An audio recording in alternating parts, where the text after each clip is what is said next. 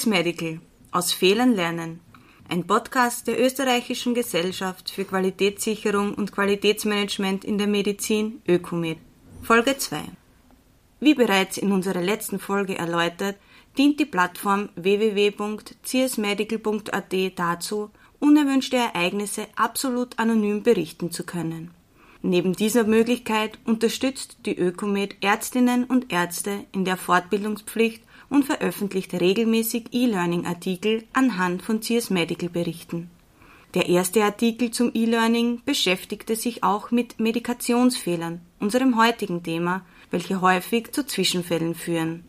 Kaum ein anderes unerwünschtes Ereignis kann solche Auswirkungen haben. Auswirkungen, welche von harmlos bis hin zum Tod führen können die Zwischenfälle mit Medikamenten. Auch heute steht mir, Eva Gartner, Leiterin von CS Medical, Herr Dr. Arthur Wechselberger, Referent für Qualitätssicherung und Qualitätsmanagement der österreichischen Ärztekammer, für Antworten zur Verfügung. Bevor wir jedoch auf das Thema Medikamentenzwischenfälle näher eingehen, möchten wir Ihnen kurz erzählen, wie es zu den E-Learning-Artikeln aus CS Medical gekommen ist. Herr Dr. Wechselberger, können Sie uns die Idee dahinter erläutern? Die Idee lag auf der Hand. Schließlich sollen ja in CIRS Medical nicht nur Beinahe-Fehler und Fehler eingemeldet und Bewältigungsstrategien dagegen präsentiert werden, sondern es sollte sich daraus auch ein Lernbehelf für alle im Gesundheitswesen Beschäftigten entwickeln. Das heißt, aus allen Meldungen sollte auch für die Ärzteschaft ein einfacher und effizienter Weg gefunden werden, aus diesen Fällen zu lernen. Es ist aber nicht zumutbar, dass jemand alle Fälle durchliest, um dann endlich das Thema zu finden, das für die Ärztin oder für den Arzt von besonderer Relevanz ist. Es war deshalb naheliegend, dass wir gewisse Themenblöcke aufbereiten und als strukturiertes Lerntool zur Verfügung stellen.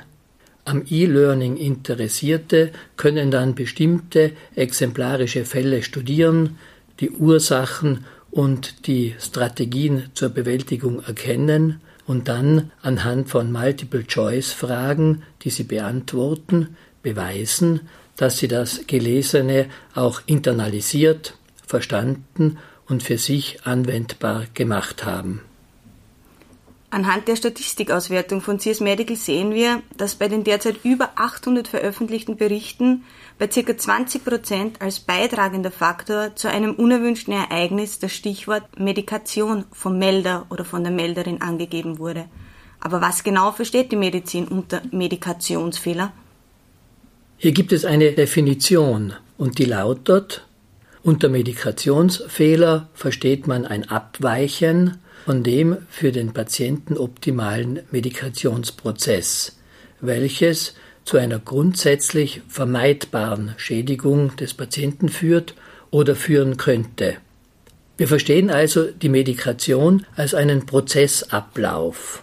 Dieser Hinweis auf einen Prozess zeigt, dass es oft nicht ein singuläres, punktuelles Ereignis ist, das zu einem Fehler bei der Medikation führt, sondern dass innerhalb des Prozesses von der Verpackung eines Medikaments über die Verordnung des Arztes, über die Abgabe eines Rezeptes an den Patienten, das Einlösen des Rezeptes in der Apotheke, die Lagerung des Medikamentes zu Hause, die Einnahme durch Patientinnen und Patienten beziehungsweise die Abgabe durch das Pflegepersonal, die Dokumentation eines Medikamentes, die Erstellung einer Medikationsliste, dass es also innerhalb dieses mehrteiligen Prozesses eine Fülle von Fehlermöglichkeiten gibt. Medikationsfehler können jeden Schritt dieses Medikationsprozesses betreffen und von jedem an der Medikation und am Medikationsprozess Beteiligten verursacht werden. Und welche Aspekte treffen im Rahmen von Medikationszwischenfällen zu und was sind die Ursachen für solche Fehler? Es gibt verschiedenste Faktoren, die zu Medikationsfehlern führen können. Zum Beispiel die Medikamenten- und Patientenverwechslung, der falsche Einnahmezeitpunkt, die falsche Dosierung, ein falscher Einnahmeweg, die falsche Zuordnung von Wechselwirkungen und Nebenwirkungen, die Missachtung von Kontraindikationen oder etwa die Doppelmedikation.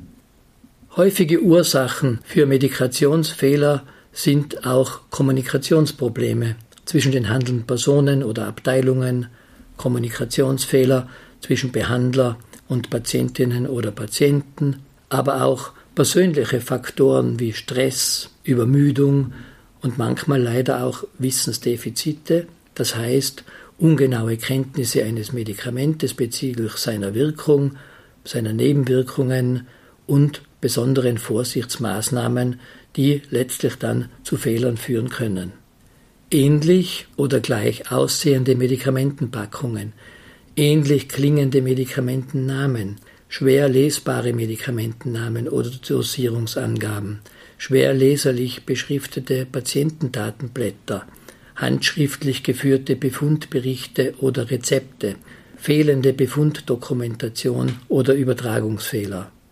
Auch unterschiedlich eingeräumte Arzneimittelschränke in Operationssälen, auf Abteilungen von Krankenhäusern, aber auch nicht kommunizierte, geänderte Lagerung von Medikamenten im Notfallkoffer können Fehlerquellen sein. Nicht zu vergessen falsch verstandene Sparmaßnahmen, etwa die Verwendung von Injektionsspritzen anstelle von Oralspritzen. Sie haben jetzt einen sehr spannenden und interessanten Punkt angesprochen, nämlich die Sparmaßnahmen. Wie kann so eine Sparmaßnahme Auswirkungen auf einen Medikationszwischenfall haben? Ich schildere Ihnen einen Eintrag in unser CIRS Medical, der gerade so eine Sparmaßnahme als gefährliche Sparmaßnahme kennzeichnet. Hier schildert ein Melder, wie es zu einer gefährlichen Medikamentenverwechslung gekommen ist, weil in einem Krankenhaus darauf verzichtet wurde, sogenannte Oralspritzen anzuschaffen. Das sind Spritzen, die aussehen wie ganz normale Injektionsspritzen, die allerdings so gestaltet sind, dass man keine Injektionsnadel darauf fixieren kann und damit keine intravenöse oder intramuskuläre Spritze verabreichen kann. Solche Spritzen verwendet man zum Beispiel, wenn jemand den Mund nicht richtig öffnen kann, damit man ihn aber trotzdem ein Medikament vorsichtig in die Mundhöhle einträufeln kann. In unserem Falle war es ein Kind, das diese Unterstützung benötigte. Das vorbereitete Medikament, ein Magenmittel, wurde aber in einer ganz normalen Intravenösspritze aufgezogen und am Nachtkästchen hinterlegt. Am selben Abend sollte dieses Kind auch zusätzlich noch eine Cortisonspritze intravenös erhalten. Der diensthabende Arzt ging in das Patientenzimmer. Es war auch schon dämmerig und er hat aus Rücksicht auf die anderen Patienten kein Licht gemacht. Im Dämmerlicht sah er, dass eine Spritze am Nachtkästchen bereit lag, und er war der Meinung, es handle sich dabei um das Cortisonpräparat, das er intravenös spritzen sollte. Er nahm die bereitliegende Spritze und verabreichte sie. Als die Krankenschwester mit der Cortisonspritze ins Zimmer trat, die zur Intravenösinjektion vorbereitet war, bemerkte sie, dass der Arzt das falsche Medikament intravenös gespritzt hatte, obwohl es zur Aufnahme durch den Mund vorbereitet war. Ein fataler Irrtum, der Gott sei Dank aber letztendlich gut ausgegangen ist. Man kann hier mehrere Fehler die im Rahmen des Medikationsprozesses begangen worden sind, erkennen. Dabei war auch die Sparmaßnahme, dass man nicht die richtigen Spritzen, die von vornherein eine falsche Anwendung verhindert hätten, vorrätig gehalten hatte. Zum Zweiten aber, dass man eine Spritze unbeschriftet am Nachtkästchen eines Patienten hinterlegt. Zum Dritten, dass der zuständige Arzt kein Licht gemacht hatte. Vielleicht wäre ihm sonst der Fehler etwa an der Farbe des Medikamentes aufgefallen.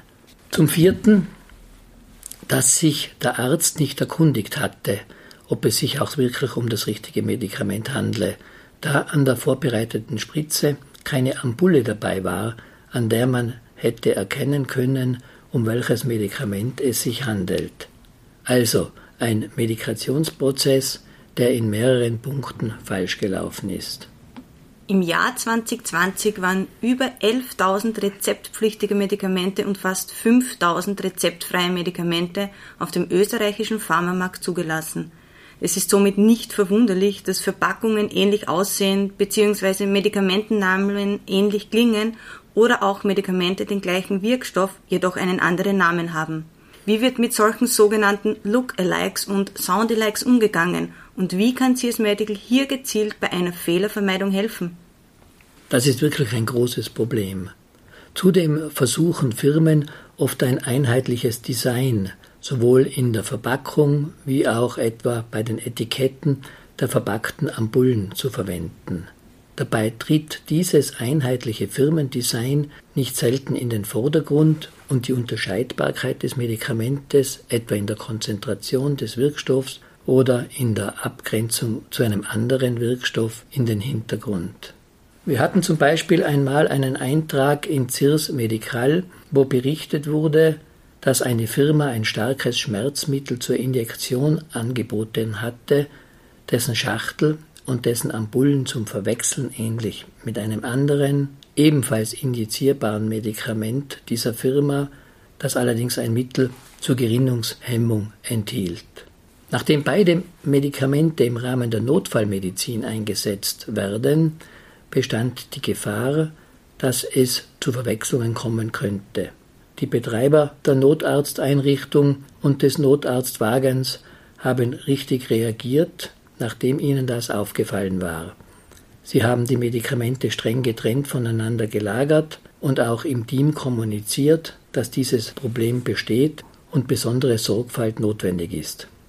Allerdings war die Verwechslungsgefahr bei diesem Medikament so hoch, dass man es nicht nur der Sorgfalt der Mitarbeiterinnen und Mitarbeiter, die im Einsatz sind, überlassen konnte, hier Verwechslungen zu vermeiden, sondern dass auch die Erzeugerfirma in die Pflicht genommen werden musste. Das ist in diesem Fall auch geschehen. Man hat sich an die Herstellerfirma gewandt und sie aufgefordert, diese Verwechslungsgefahr zu eliminieren. Und die Firma hat reagiert. Sie hat ihr Design bei diesen beiden Medikamenten geändert und die Etiketten jetzt so gestaltet, dass eine Verwechslung wesentlich unwahrscheinlicher geworden ist.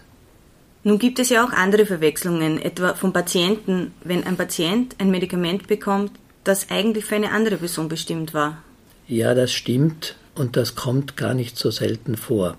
Sei es, dass man Patienten verwechselt, die einen ähnlichen oder gleichen Namen haben, sei es aber auch, dass man aus sonstigen Gründen einem Patienten ein falsches Medikament gibt oder jemanden ein falsches Rezept in die Hand drückt.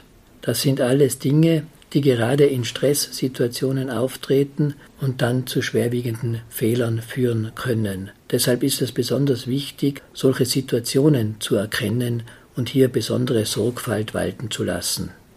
Welche Maßnahmen sind grundsätzlich einzuhalten, um sicherzustellen, dass der richtige Patient das richtige Medikament bekommt und auch sonst die Medikation sicher gestaltet wird? Gibt es hier Regeln und Gedankenstützen?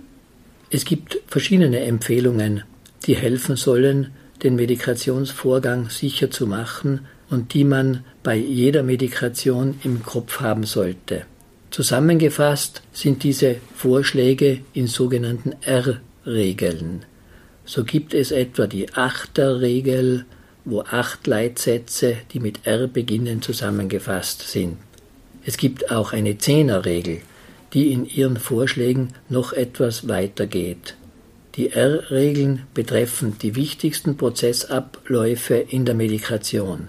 Richtiger Patient, richtiges Arzneimittel, richtige Zubereitung, richtige Dosis, richtige Applikationsform, also Anwendungsform, oral, intravenös, intramuskulär oder subkutan, richtiger Zeitpunkt der Medikamentengabe, richtige Verarbeitung, richtige Vorbereitung des Patienten, etwa die Frage nach einer möglichen allergischen Reaktion, richtige Anwendungsdauer eines Medikamentes. Diese Achterregel ergänzt die Zehnerregel noch um zwei weitere Punkte. Richtiges Risikomanagement im Umgang mit Medikamenten und möglichen Fehlern, richtige Dokumentation der Medikation in der Patientenakte und in der Medikationsliste. Vielen Dank, Herr Doktor, für das Gespräch, welches aufgezeigt hat, dass die Verhinderung von Medikationsfehlern als ein wesentlicher Faktor zur Erhöhung der Patientensicherheit angesehen werden kann und muss. Waren Sie, verehrte Hörerinnen und Hörer, schon einmal selbst in der Situation, eine falsche Dosis angeordnet zu haben oder vielleicht sogar ein falsches Medikament? Wenn ja, wie ging es Ihnen mit der Situation, für einen Fehler verantwortlich zu sein? Mit dieser Frage beschäftigen wir uns in unserem nächsten Podcast zum Thema Second Victim, zweites Opfer, die Situation der Behandlerinnen und Behandler, denen ein Fehler passiert ist. Wir bedanken uns fürs Zuhören und berichten Sie noch heute unter www.csmedical.at, denn jeder Fehler zählt.